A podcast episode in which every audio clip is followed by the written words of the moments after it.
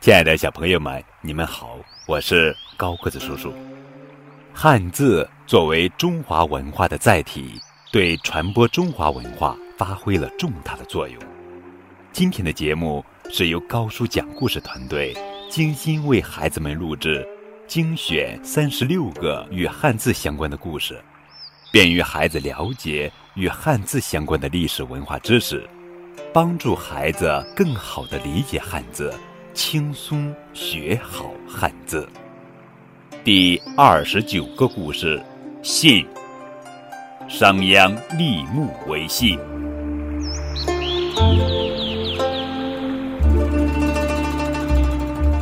商鞅是战国时期魏国人，他很有才能，被秦国的国君秦孝公重用。秦孝公命他在秦国变法，以振兴秦国。商鞅很快就制定出了改革法令，但是百姓们都不相信他。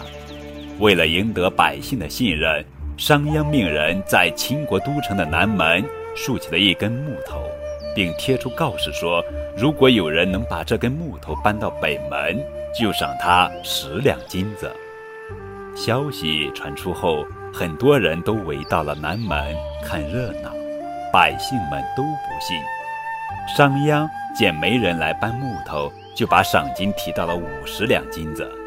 这下看热闹的人们啊，更是议论纷纷。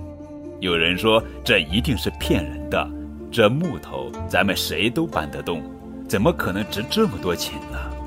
还有人说，还是不要去试了。万一最后没有赏金，岂不是白费力气？正在这时，一个大胆的年轻人跑了出来，他二话不说就搬起了木头，没一会儿就把它搬到了北门。围观的人一路跟着搬木头的年轻人，想要看他的笑话。没想到木头搬到北门后，商鞅真的拿出五十两黄金来赏这个人。这下老百姓们。彻底信服了，他们对商鞅所推行的新法令深信不疑，改革也顺利的推行下去。